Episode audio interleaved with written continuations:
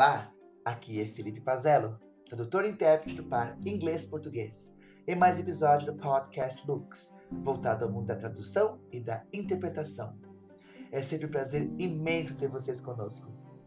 Vamos agora à segunda pergunta, ao escritor e filósofo Carlos Teixeira, também conhecido como H.H.M. Macross. Carlos, como é o seu processo de escrita?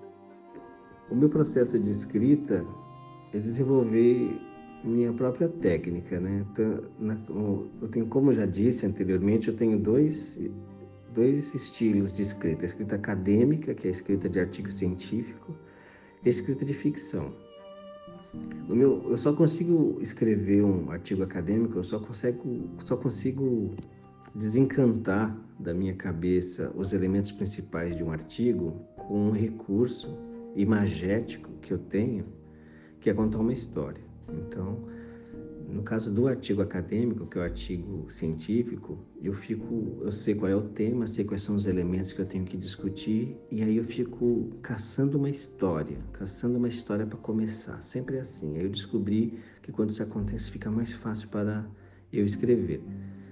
É, e eu, como, como eu faço? Eu imagino fico pesquisando, né, historicamente falando, uma situação onde aqueles elementos principais que eu vou discutir no artigo científico apareceram. E aí eu conto essa história que aconteceu com um matemático, com um cientista, ou, ou com um jornalista, ou com um escritor, ou com um político.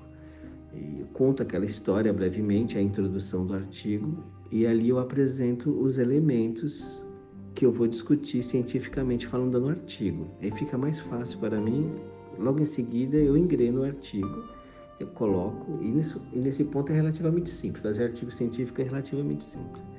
Faz o, a gente faz o elenco dos problemas que, vão, que estão discutidos e apresenta as soluções acadêmicas, que também já foram discutidas, e qualquer outra novidade, e a gente encerra o artigo. A produção de ficção que eu tenho, né, e que eu aprendi a escrever, é, um, é diferente disso, porque a, a, própria ficção já é a história, já é a história imagética, né? ela é inteira. Eu pego uma folha de, de A4 e eu primeiro eu começo a elencar o meu problema, é mais ou menos como aprendi filosofia, assim, o que eu quero falar, eu escrevo, né, o que eu quero falar, que história eu quero contar. E aí, brevemente eu elenco os elementos principais da história, começo, meio e fim, do que seria.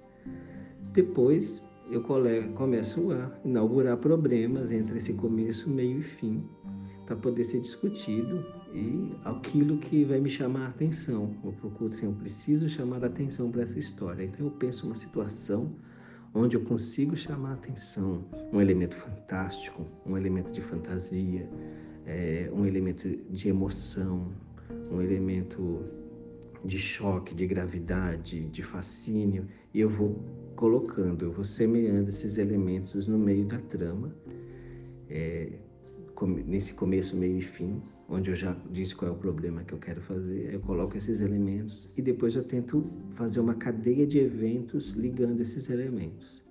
Aí no caso eu já tenho definido os personagens, quem são e como eles vão trabalhar.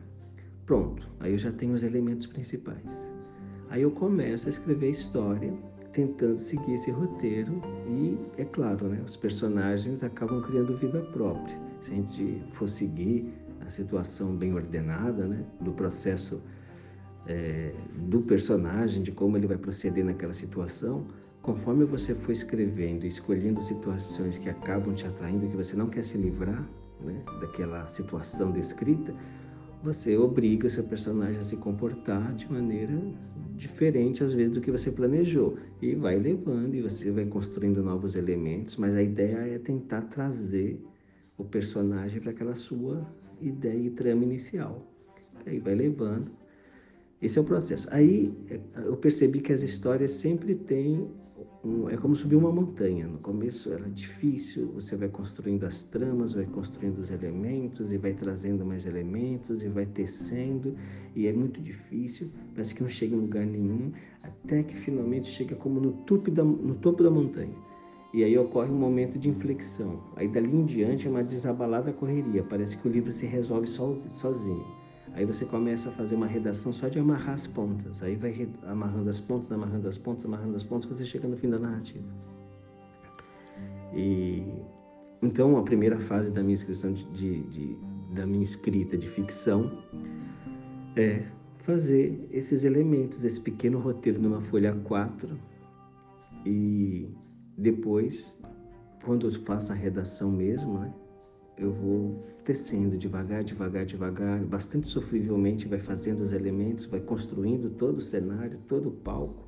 E aí, no momento de inflexão, ocorre a cena, ocorre o processo, ocorre o teatro, ocorre a redação, dessa redação de amarrar pontas e se encerra. E eu dou ponto final no meu livro.